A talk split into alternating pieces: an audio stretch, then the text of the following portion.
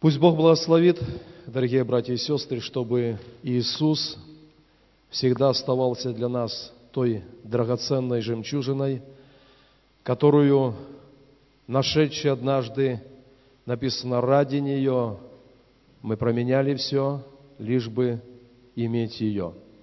Пусть Господь благословит. Евангелие от Матфея, 4 глава, давайте прочитаем со стиха 18. Евангелие от Матфея, 4 глава, 18 стих. Проходя же близ моря Галилейского, он увидел двух братьев, Симона, называемого Петром, и Андрея, брата его, закидывающих сети в море, ибо они были рыболовы. И говорит им, идите за мною, и я сделаю вас ловцами человеков. И они, тотчас оставив сети, последовали за ним. И еще одно место Писания, Евангелие от Матфея, 26 глава, 58 стих. Петр, Петр же следовал за ним издали, до двора первосвященникова, и, войдя внутрь, сел со служителями, чтобы видеть конец.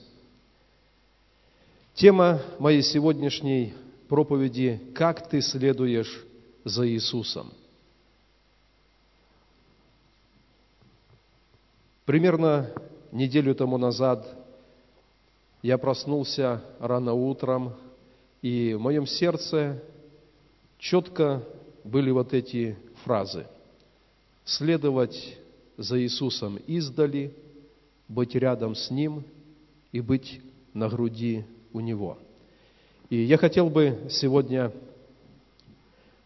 поделиться для вас и призвать всех нас, чтобы мы не просто и шли за Ним издали, мы не просто даже были рядом с Ним, но чтобы мы имели такое обыкновение быть на груди у Него, утешаться им, быть поддерживаемыми им. Что значит следовать за Ним издали? О Петре написано, когда Иисуса взяли в саду Гефсимании, ученики разбежались, но Петр все-таки последовал за ним издали. Другого евангелиста написано, что он вошел во двор первосвященника и сел между ними, то есть как бы стал одним из них.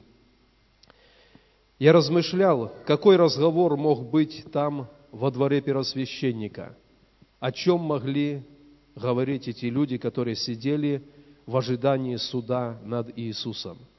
Наверное, разговор был так или иначе о нем, об Иисусе, как он учил, что он делал, в чем его обвиняют. И для Петра была прекрасная возможность сказать, это не так, это неправда.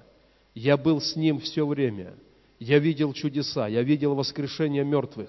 Я был в горнице, когда Иисус воскресил умершую девочку. Я был там, когда Он воскресил Лазаря. Я был вместе с Ним. Но написано, Петр напротив, когда кто-то из сидящих рядом сказал, не ты ли один из них? Он сказал, нет. И во другой раз сказал тоже нет. И в третий раз сказал нет. В Евангелии от Луки написано, что после третьего отречения Иисус посмотрел на Петра, и Петр вспомнил слово, которое говорил ему Господь. И написано, вышел вон, он горько плакал, осознавал, что отрекся от Иисуса. Когда человек уверовал и пережил то, что пережил Петр, Петр когда-то сказал на вопрос Иисуса, «Вы за кого почитаете меня?» И Петр, написано, сказал, «Ты Христос, Сын Бога Живого». И там Иисус говорит, это не плоть и кровь тебе открыли, а Отец мой сущий на небесах. И имея откровение от Бога, когда мы следуем за Ним издали, это грозит в нашей жизни отречением. Мы можем разрушить отношения с Богом, когда мы следуем издали. Что значит быть рядом с Иисусом? Это означает Его поношение, Его изгнание, Его уничижение, оно будет и нашим. Он, живущий в нас, когда мы ходим рядом с Ним, Его поношение, Его изгнание, оно будет также и нашим. От того иногда, когда мы уверовали, наши прежние друзья, они не могут с этим смириться, потому что у них не лады с Иисусом, который стал обитать в наших сердцах. И в принципе, это некая закономерность, когда мы пришли к Иисусу. И те друзья, которые были связаны с нами на основании греха, общих греховных действий.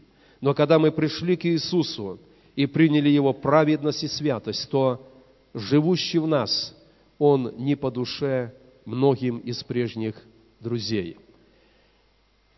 Когда люди ходят рядом с Иисусом, они очень часто бывают изгнаны за Иисуса.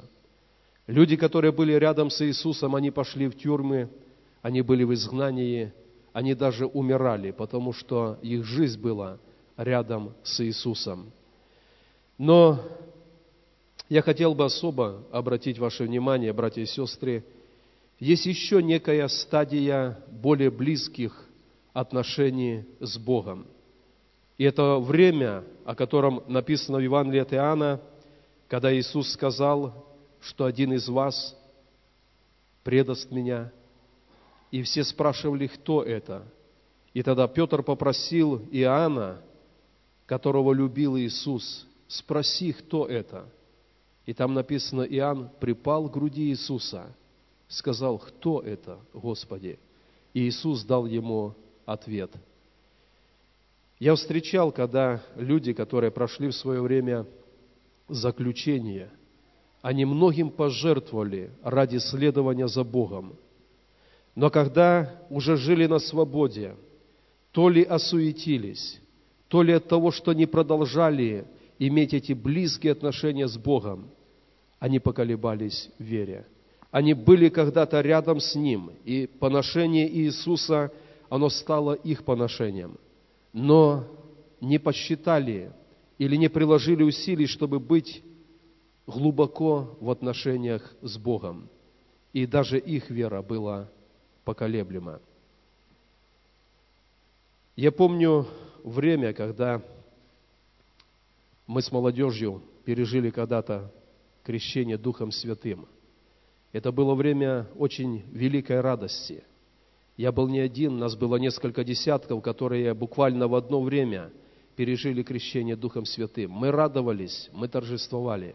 Я думаю, что это время, в которое каждый человек понимает, что нет более глубокого счастья, нет большей радости, чем пережить вот это наполнение, погружение в силу Духа Святого.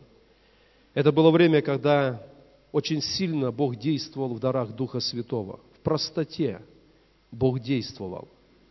Но я запомнил такой момент, когда, имея эту радость, имея проявление даров Духа Святого, однажды на такой молодежной вечерней молитве я был там, в поместной церкви, где я вырос, склонился на скамейку и молился вместе со всеми. И пришел этот момент какого-то особого единения с Богом, когда уже не просто дарит Духа Святого, не просто какие-то действие Божье, милость Божья, а просто от того, что ты очень и очень близко с Ним. Ты слился с Ним, и это некая высшая степень отношений с Ним. Это время, когда мы можем глубоко в сердце давать какие-то обеты любви для Него. Это время, когда мы можем с дерзновением сказать, Иисус, я не променяю Тебя ни на что и никогда – я останусь верен Тебе. Это время, которое, я верю, было у Иоанна, когда он, припавший к груди, спрашивал о сокровенном. И я хочу призвать каждого из вас, уверовавших, чтобы мы не просто следовали за нашим Господом издали. Мы даже не просто были рядом. Мы находили время, когда мы погружены в Его общение, в Его глубины – и там можем говорить Ему сокровенное, давать обеты, и от Него получать также Его ответ. Пусть Бог благословит. Давайте поднимемся. Мы сейчас помолимся. И наша молитва, Господь, дай мне быть близко с Тобой, дай мне быть в глубоком общении с Тобою. Когда человеку вдруг понравился грех, от которого Бог его когда-то освободил, разорвал эти узы, проходит время, и грех вновь полюбился. И причина только одна – потерян этот момент глубокого общения с Ним. Когда мы близко с Ним, грех неприятен, грех меркнет, грех не доставляет удовольствия. Давайте помолимся, и пусть в этой молитве наше сердце испытает себя. Господь, как я следую за Тобою? Ты когда-то позвал и меня, как Петра и Андрея, следуй за мной. Как я следую за Тобой? Давайте помолимся об этом.